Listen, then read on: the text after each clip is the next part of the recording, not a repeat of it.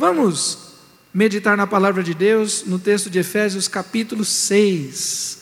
Livro de Efésios, capítulo 6. Nós estamos meditando na armadura, na armadura da fé, na armadura do Espírito, na armadura de Deus. E hoje nós vamos para o segundo instrumento. Nós vamos falar sobre a couraça da justiça. Livro de Efésios, capítulo 10, 6, versículo 10 até o 14. Diz assim a palavra do Senhor, Efésios, capítulo 6, de 10 a 14.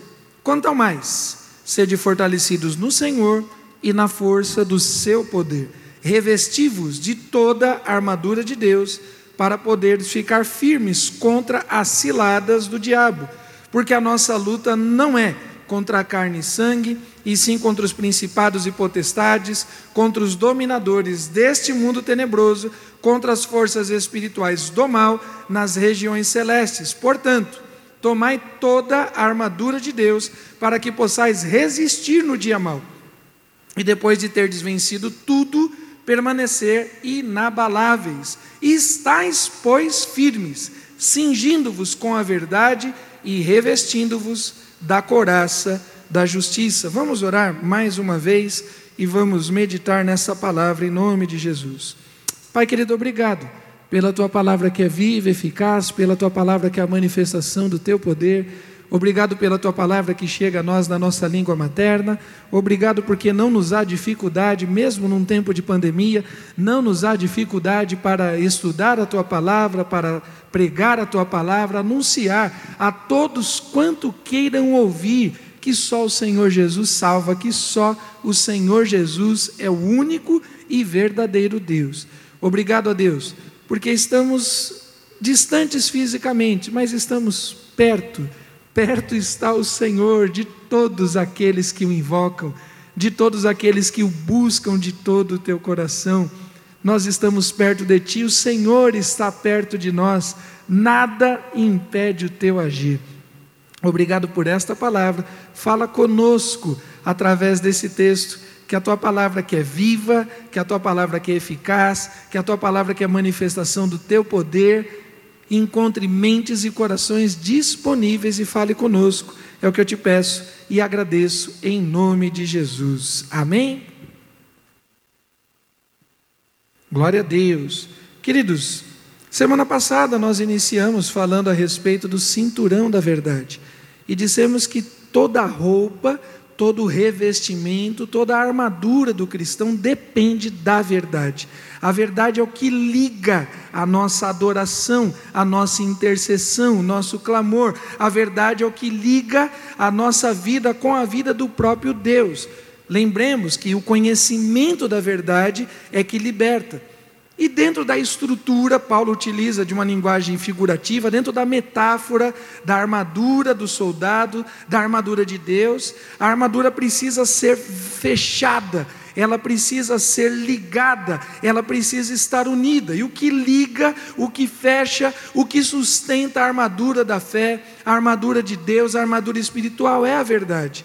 Não apenas a verdade que buscamos, mas a verdade que cremos. Não apenas a verdade que cremos, mas a verdade que vivemos. Porque às vezes há diferença. A gente busca uma coisa e pratica outra. E a verdade precisa permear. A nossa roupa, a nossa armadura precisa estar ajustada pela verdade, bem como as nossas palavras, bem como os nossos negócios, bem como os nossos relacionamentos. Eles precisam estar todos direcionados, ajustados e libertos pela verdade. E assim sendo, lembremos que a couraça da justiça também é fechada, também é circundada, também é unida pelo cinturão da verdade. A couraça tem a ver com o primeiro tipo de material que foi efetivado, construído, desenhado, esse protetor, uma espécie hoje nos tempos modernos, né? O colete à prova de balas do policial é uma espécie de couraça, protege o seu peitoral, protege as suas costas. Aquele aquele instrumento, aquela ferramenta era colocada pela cabeça, passava pela cabeça e assentava no peito, nos ombros, nas costas do soldado. E Paulo vai dizer que esta coraça, que primeiro é feita do couro e depois de outros materiais mais fortes, mais resistentes e também mais pesados, você imagina uma coraça de latão, de bronze, de alumínio, de ferro, confusão de outros materiais, imagina o peso daquilo. Porque sim, a justiça que vem do alto, a justiça de Deus, a qual nós carregamos em nosso peito, é algo muito forte. É um jugo suave, Jesus fala sobre isso. É um jugo suave, mas pode se tornar algo muito pesado para aquele que não tem a sua vida ligada, unida pelo cinturão da verdade. A justiça para uns é um fardo, a justiça para outros é leveza. A justiça que cobre o peitoral protege o nosso coração, de onde vêm as fontes, as virtudes da vida. Protege o nosso coração, de onde vêm os nossos sentimentos, amor, paixão, alegria. Porque passa pela racionalidade, sim, lógico, nós somos seres pensantes, mas não tenhamos dúvida que são as nossas emoções, os nossos sentimentos, os maiores guias, os maiores condutores das nossas ações. Diante de uma série de ações, não é a mente que dá a resposta mais rápida, por incrível que pareça. Você vai agir conforme os seus sentimentos. E aquele que não tem o coração guardado, que não tem protegido pela justiça de Deus, aquele que não tem a temperança, a mansidão que é fruto do Espírito, ele pode, de fato, ser alvejado pelo inimigo. A coraça da justiça protege o nosso peito, o nosso coração, pro, protege os nossos pulmões, direciona o que nós respiramos, o que nós inspiramos, aquilo que vem para dentro. Está protegido pela couraça da justiça. Jesus, lembremos, é rei de Salém, que é rei de paz, mas também é rei de justiça. E a Bíblia diz que Jesus se veste com o manto da justiça como um verdadeiro herói. E nós cremos, e bem-aventurados são os que têm fome e sede de justiça, esses alcançarão, esses verão a Deus, esses serão saciados pela presença de Deus. Nós precisamos estar encoraçados, precisamos estar abraçados, precisamos estar protegidos pela justiça que vem de Deus, porque Deus é amor, sim, Deus é graça, Deus é misericórdia, mas também Deus é justiça. A justiça que se revela em Cristo Jesus, a justiça que se revela no Evangelho.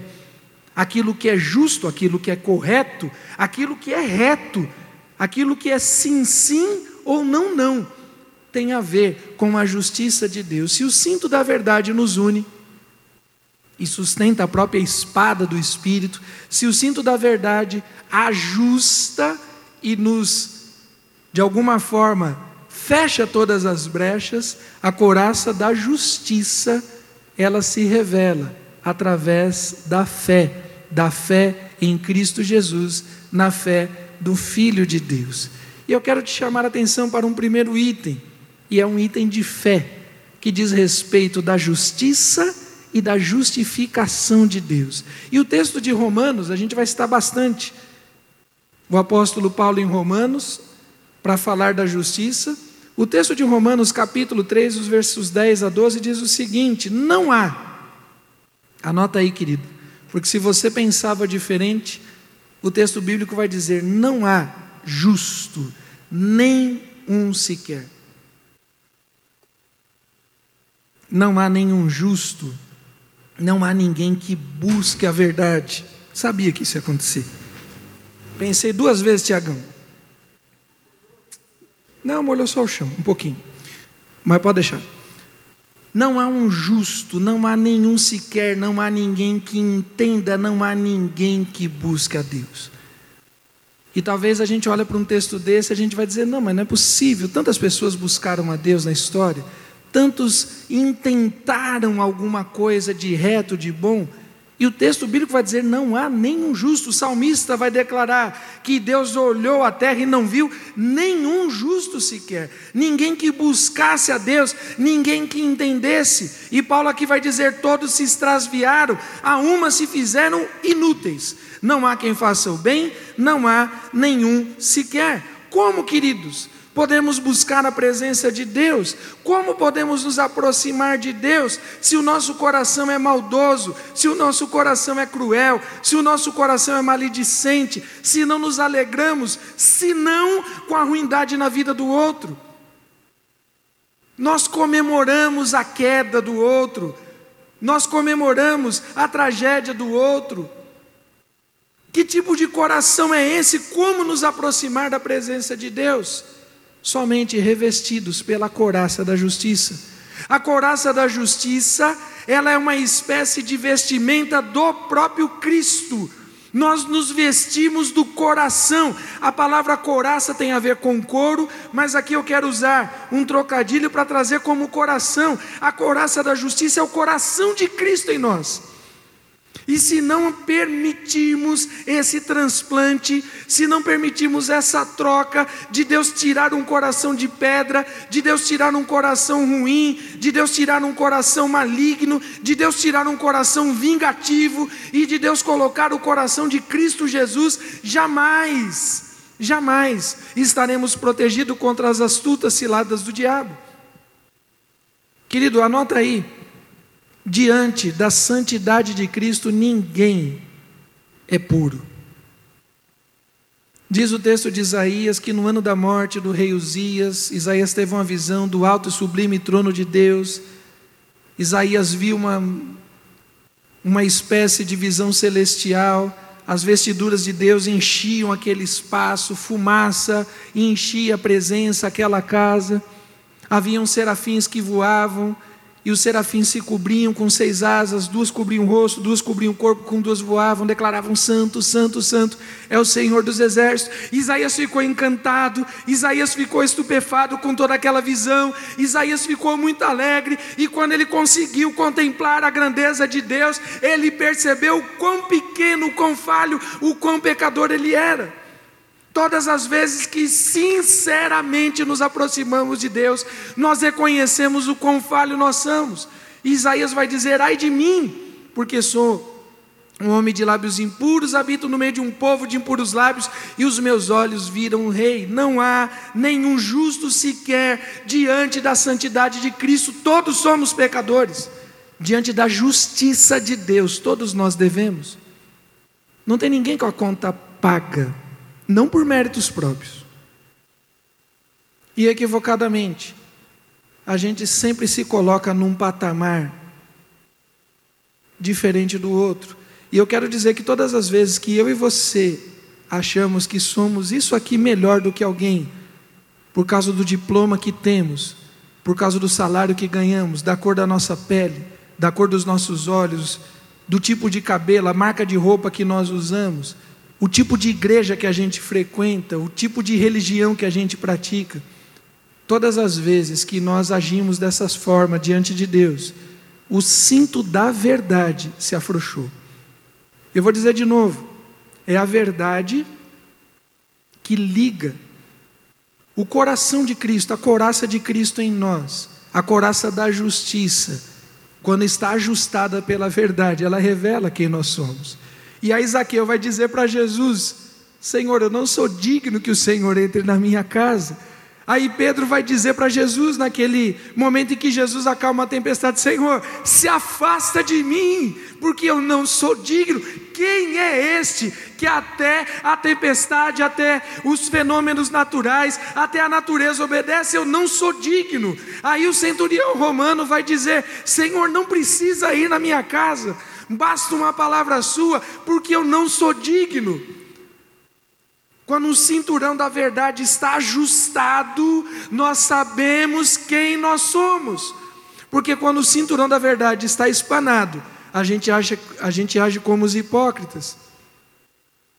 Que no local da oração vai dizer assim: graças eu dou a Deus, porque não sou igual a Ele. Porque este publicano é pecador, mas eu não. Querido, se em algum momento você se vê digno de alguma coisa mais do que qualquer um outro, se você não se vê igual, porque todos pecaram e destituídos estão da glória de Deus. Se você não se percebe diante de Deus exatamente igual a todo e qualquer outro pecador, não importa o tipo do pecado, porque tem alguns pecados que se apresentam mais bonitos, socialmente falando, mais aceitáveis, religiosamente falando, mais é, aceitáveis. A gente permite e o pecado na tua cabeça e na minha, ele vira uma espécie, eu já usei esse exemplo em outras oportunidades, uma espécie de animal de estimação, uma espécie de pet. Você acha que conduz o pecado e o pecado terrível é do outro. Olha, aquele é assassino, aquele outro é homossexual, aquele outro é isso. Eu não, eu só fiz isso e Deus sabe a tua armadura ela está completamente aberta e você está tomando uma flechada atrás da outra do diabo. Porque a grande verdade é que todos os pecados destituídos estão da glória de Deus e o salário do pecado é a morte. Esta é a verdade que precisa ajustar a coraça da justiça. E quando você ajusta a coraça da justiça e entende que não tem purgatório, você não vai morrer e passar anos, séculos ou milênios pagando pelos seus pecados, porque não é possível nem a mim, nem a você, nem a qualquer personagem da história, por melhor que tenha sido, pagar os próprios pecados. O que dirá o pecado dos outros? E que você não vai reencarnar nenhuma, nem duas, nem dez vezes para progredir e para melhorar e para evoluir, porque quanto mais evoluímos, mais evoluímos no nosso pecado. E nós precisamos é da justiça que vem pela fé no Filho de Deus. E Romanos capítulo 10, Paulo vai dizer assim: Eu dou testemunho a respeito deles, dos judeus, eles têm zelo para com Deus, mas sem entendimento, porque negando a justiça que vem de Deus, eles assumiram uma justiça própria, estabeleceram uma justiça própria, não se submeteram à justiça que vem de Deus, porque o fim da lei é Cristo para a justiça de todo o que crê. Querido, nós precisamos nos render à justiça de Cristo. E diante dessa situação tem dois problemas. Primeiro, porque a gente trata o outro de maneira indiferente. Aí tem o racismo, a intolerância, a intolerância social, a intolerância religiosa, que são pecados distintos, são terríveis, mas são coisas distintas. E a gente vai praticando todas essas coisas porque a gente acha que somos melhores. Tem dois tipos de ser humano, querido. Não tem mais do que isso, não. Tem dois tipos de seres humanos. Quando a gente olha para a cruz, havia três personagens, três ladrões, três malfeitores. Porque Jesus também foi contado como um ladrão e malfeitor. Três personagens na cruz. Um que era santo, puro, justo, digno e verdadeiro, que não havia dolo, que não havia pecado, que não havia erro. Esse era Jesus. Está no centro da cruz. E do lado direito e esquerdo dele tinham dois pecadores, como eu e você. Só que um desses pecadores reconhecia o seu pecado e o outro debochava.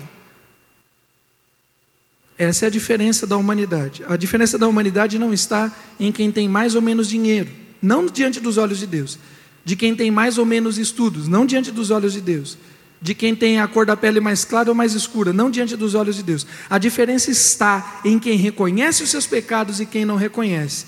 E um ladrão vai dizer assim: Senhor, lembra-te de mim quando entrares no teu reino. Nesta frase, nesta frase, lembra-te de mim quando entrares no teu reino. Ele reconheceu que havia uma vida pós-morte, ele reconheceu que havia um reino, ele reconheceu que Jesus era rei desse reino ele reconheceu que ele não entraria nesse reino porque ele era pecador. Numa frase só. É uma das frases mais contundentes de toda a Bíblia. E o outro, do outro lado, vai dizer blasfêmias. Se este fosse de fato alguma coisa ou alguém, ele libertaria ele também a nós. Qual dos dois personagens você é, querido? Porque o do meio você não é. Você não é santo, você não é justo. Santo e justo apenas Jesus. O primeiro equívoco é esse: achar que o outro é inferior, porque eu sou crente há 10 anos, porque eu falo em línguas estranhas, porque eu canto, porque eu prego, porque eu danço, porque eu rodopio, porque eu já fiz missões, porque eu isso, por aquilo, porque eu já li a Bíblia 30 vezes. Esse é o primeiro erro. A tua coraça ela está aberta, você está tomando uma flechada atrás da outra do diabo. E você vai morrer nessa mentira. A segunda questão diz respeito ao jugo que o diabo impõe. Porque normalmente quem faz isso, normalmente, quem aponta o dedo para o outro é para esconder as próprias questões. A psicologia explica um pouco disso, mas a Bíblia também. A Bíblia também. A psicologia diz que a questão da transferência. Você tenta transferir. Mas a Bíblia conta essa história muito antes da psicologia ser aceita como ciência. Porque Adão, quando pecou, tentou transferir para Deus e para a própria Eva.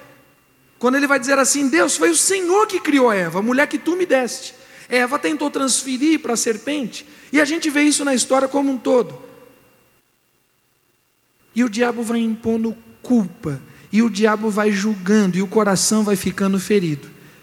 Voltando para Romanos de novo, agora capítulo 8, versículo 1, Paulo vai dizer assim: Nenhuma condenação há para os que estão em Cristo Jesus. Nenhuma condenação há para aqueles que não vivem segundo a carne, para aqueles que não vivem segundo os conceitos, os padrões deste mundo. Nenhuma condenação há, o coração está liberto, o coração está protegido. Ainda em Romanos 8, quem intentará acusação contra os eleitos de Deus?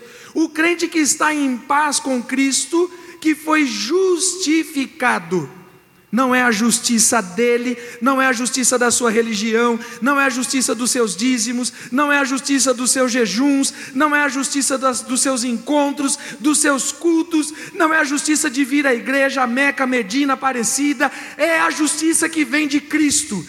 Aquele que é justificado por Cristo Jesus, ele está em paz e diante dos seus pecados, ele não se esconde, ele faz como Isaías: ai de mim, porque sou um homem de lábios impuros e não tem coisa melhor, querido, do que confessar pecado. Não tem coisa melhor do que confessar pecado. Davi viveu numa mentira durante pelo menos nove meses. Alguns entendem que aquela criança morreu com até três meses, então gravidez mais três meses, um ano. Um ano. Davi viveu uma mentira, o cinturão frouxo e o coração de Davi tomando flechada do diabo. Durante um ano em que Davi mentiu, primeiro cobiçou, mentiu, estrategou, adulterou e matou Urias pela mão de outros. Durante um ano Davi viveu uma mentira, mas estava pagando de gatinho no meio da sociedade. Ninguém dizia nada a respeito dele, continuou legislando como rei, continuou arbitrando, continuou realizando coisas, a justiça de Davi era um sepulcro caiado, fedia diante de Deus. Mas, pastor, tem muita gente na sociedade que vive assim. Tem, querido. Mas você não pode se comparar por baixo. Ah, pastor, mas tem muita gente dentro da igreja que vive assim, verdade. Mas você não pode se comparar por baixo. Quando nós confessamos os nossos pecados, nenhuma condenação há. Quem intentará acusação contra os eleitos de Deus? É Deus quem os justifica. A nossa coraça da justiça não é nossa, é de Cristo. É emprestada, não é nossa. Se você lembrar da história de Davi Golias, você vai lembrar que Saul tentou colocar em Davi a sua armadura. Era uma prática, de repente até supersticiosa, pegar a armadura de um grande guerreiro, de um herói, e colocar num herói novato, colocar no novo soldado para ver se trazia inspiração. No caso, a armadura de Saul era a armadura de um covarde, porque Saul era para ir para o pau, para a luta e não foi. Querida, coraça da justiça não é nossa, não é a nossa justiça, é a justiça de Cristo. Quem intentará acusação contra os eleitos de Deus? É Deus quem dá justiça a cada um de nós, é, quem, é Deus quem nos justifica. Quem nos condenará? Se é Cristo quem morreu ou antes ressuscitou e está à destra de Deus, intercede por nós. E aí entra aquela sequência maravilhosa que vai dizer que nem angústia, nem tribulação, nem perigo, nem espada, nem nudez, nem fome, nem morte nos separará do amor de Cristo. Porque nós somos justificados. A coraça da justiça é a vestimenta de Cristo Jesus. Nós fomos blindados pelo sangue de Cristo Jesus e estamos livres de toda condenação a justificação de Cristo nos abre caminho, um novo e vivo caminho para a presença de Deus. Ah, pastor, mas no passado eu me prostituía, no passado eu estava na criminalidade, no passado eu estava na corrupção, no passado eu era um homem violento, eu agredi minha esposa eu, eu, eu fui um pedófilo, eu fui isso, eu fui aquilo, nenhuma condenação há para os que estão em Cristo Jesus. O diabo não tem poder mais sobre as nossas vidas, porque se você confessou, o cinto da verdade apertou, ajustou a coraça, e o teu coração agora está blindado e protegido por Cristo Jesus. Ah, mas eu tive problemas no meu casamento porque eu traí o meu esposo, eu traí a minha esposa. Se houve perdão, querido, não existe mais conta. Imagina o seguinte: cadê? Tem vários irmãos aí no, no Facebook e no YouTube, né? Tem algum dos irmãos aí que está sem dívida, está zeradinho? Tá, tem, quem está sem dívida, coloca aí, coloca assim, pastor. Graças a Deus eu não estou devendo nem um real, nem para o banco, nem para a financeira, nem para o governo, nem para o irmão, nem para o vizinho. Se tem alguém nessa situação, a gente queria ouvir esse testemunho de saber como é esse sentimento. Né? Deve ser um sentimento interessante, né? Daqui, né, da turma que está aqui presente, quem tem mais dinheiro aqui é a Bia. Bia? É o pessoal que comenta, né? Não é, Gisele, a Bia? O pessoal fala que a Bia. Bia, como é essa sensação, né? A Bia está aqui escondidinha ali na, na imagem, cuidando ali junto com a Bruna. E o Adriano, ah, depois nós vamos orar aqui pelo casal. Teve um casamento aí no meio da pandemia, nós vamos estender as mãos, abençoando a vida aqui do casal.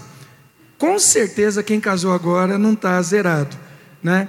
Mas olha, fica tranquilo, né? Quantos anos de casado, Caio? 14. Depois piora, né? As dívidas. Isso, eu indo para 25 também dou esse testemunho. Fique tranquilo. As, as dívidas do pós-casamento é tranquilo, depois piora. Mas tem alguém aí? Cadê os irmãos aí? Olha que bênção, pastor Ailce, glória a Deus. Pastor Ailce deu um testemunho aqui que ela está sem dívida. Glória a Deus, aleluia. São poucos irmãos, mas a gente louva a Deus. Tem gente que de fato, né? Glória a Deus por isso. A Micaela, como que está aí, Mica? Como que estão as contas, Mica? Mas é o seguinte, imagina o seguinte, querido. Você está com carnê, ó, o carnê do tamanho dessa Bíblia aqui, ó. Comprou casa própria. Quem comprou casa própria aí e está pagando? A Bia, o Luan, a Gisele, o Tiago, Adriano e Bruno. O pessoal aqui está pagando. Imagina, é mais ou menos desse tamanho o carnê. Quando no passado Agora não precisa mais, né? Mas no passado chegava mesmo carnê em casa. E a pessoa fez um financiamento, por exemplo, os nossos pais aqui na Coab, né? financiamento com o governo do, do estado, aí 30 anos. 12 meses vezes 30, cara, aquele carnezão que não acabava mais. Por algum motivo, de desajuste, de desemprego, de repente até de má administração mesmo, você atrasou algumas parcelas. Você atrasou. E aí você já não consegue mais pagar sem ir lá pessoalmente. Você precisa ir. Presta atenção, presta atenção. Adriano, presta atenção. Vê se, se acontecer isso, cara, presta atenção. Você foi lá com carnezão, 30 anos. Só quando você chegou no balcão e você deu seu CPF, a pessoa diz assim: olha, não tem dívida, está pago. Só que você está com carnê na mão. E você vai dizer: não, eu estou devendo, eu estou devendo a parcela da mentira, eu estou devendo a parcela da maledicência, eu estou devendo a parcela da cobiça, eu estou devendo a parcela da corrupção, eu estou devendo a parcela da vaidade, eu tenho várias parcelas aqui devendo. E aí você se apresentou no guichê e o personagem disse: não, está tudo pago. Aí você, não, não é possível, quem pagou? E ele vai dizer: Jesus. Jesus pagou. essa dívida. Querido, você tem duas alternativas. Ou você aceita e fica grato,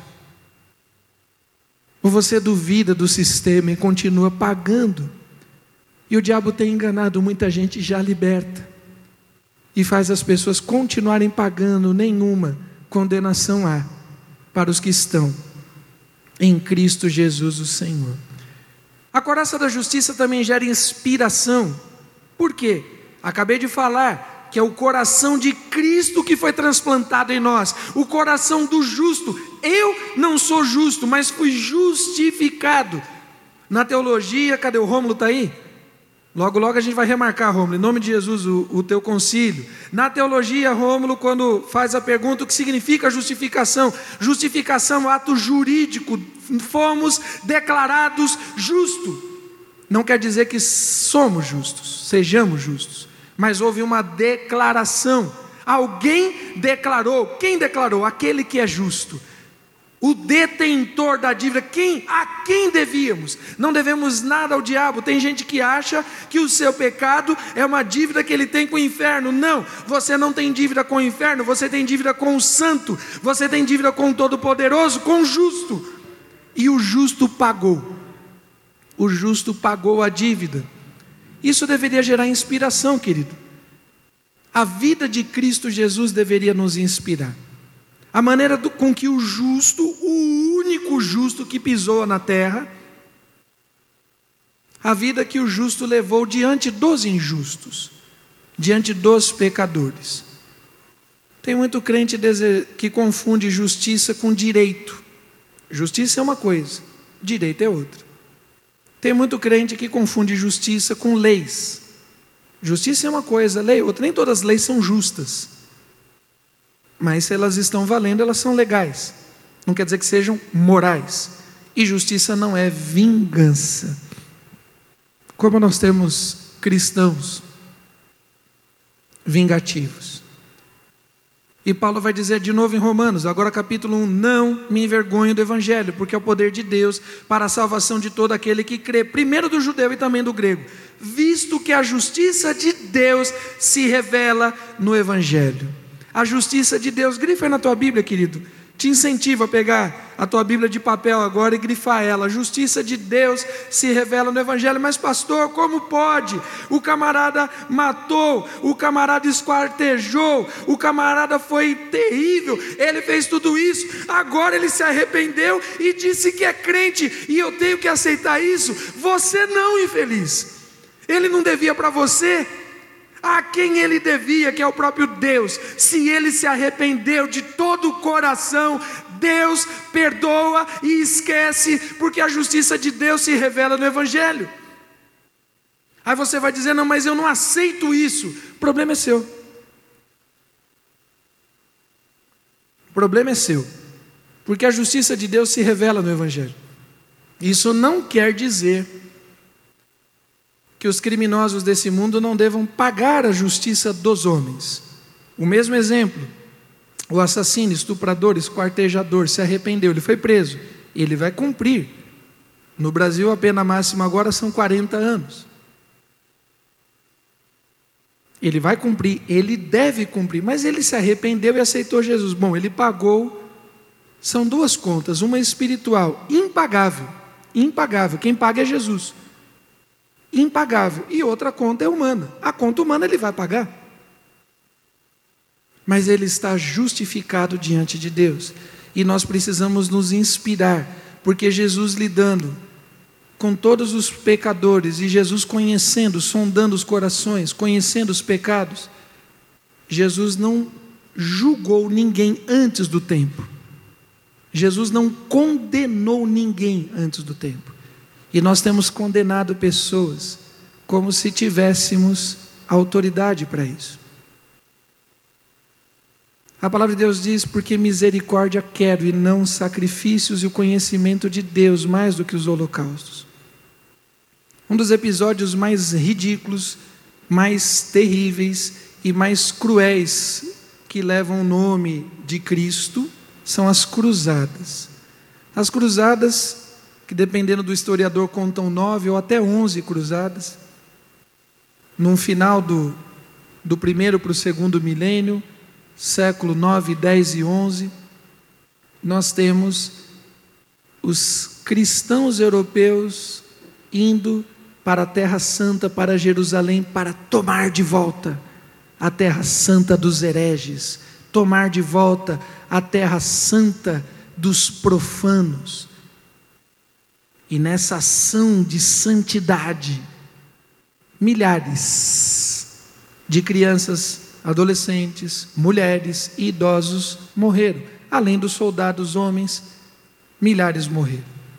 O que a igreja vem fazendo em nome da justiça de Deus, a Santa Inquisição, que só de cristãos, de cristãos não romanistas, não católicos, a Santa Inquisição entre cristãos, judeus, mouros, islâmicos, teria matado aí algo em torno de 5 milhões de pessoas. Eu não sei se você sabe, mas até a Inquisição no Brasil teve. Cristãos foram mortos no Brasil. Logo no começo da nossa história de colonização. Queridos, a gente condena a gente que Jesus ainda não condenou. Ah, mas se a pessoa não se arrepender, ela vai para o inferno. Bom, se ela não se arrepender até o último dia, fôlego de vida dela, quem vai condenar ela ao inferno não sou eu. Não é você. Quem vai condenar é Jesus. Porque Deus amou o mundo de tal maneira que deu seu Filho unigênito para que todo aquele que nele crê não pereça, mas tenha vida eterna. João 3,16 você conhece bem. É bom você decorar o 17 também, porque Deus não enviou seu Filho para que condenasse o mundo, mas para que o mundo fosse salvo por ele. Nós precisamos crer, querido, a vida de Jesus precisa inspirar. A coraça da justiça de Cristo protege o nosso coração dessa crueldade, desse desejo de vingança, de querer ver o outro pior, de querer ver o ah, mas ele desobedeceu, mas ele não está na mesma fé, mas ele abandonou, mas ele não está na igreja, ele isso, e parece que a gente fala essas coisas comemorando. Triste demais. Quando a gente vê os escândalos acontecendo, com o nome de pastores, de missionários, ah, mas não é da nossa denominação, e o que, que isso tem a ver? Foi o nome de Cristo que foi lameado, que foi sujado, que foi jogado na latrina, e nós comemoramos porque não é da nossa denominação. De novo, o teu cinturão da verdade está frouxo, e a coraça da justiça, ela está aberta, o teu coração é promíscuo, o teu coração é maledicente, o teu coração é cruel, o teu coração não é o coração inspirado por Cristo Jesus.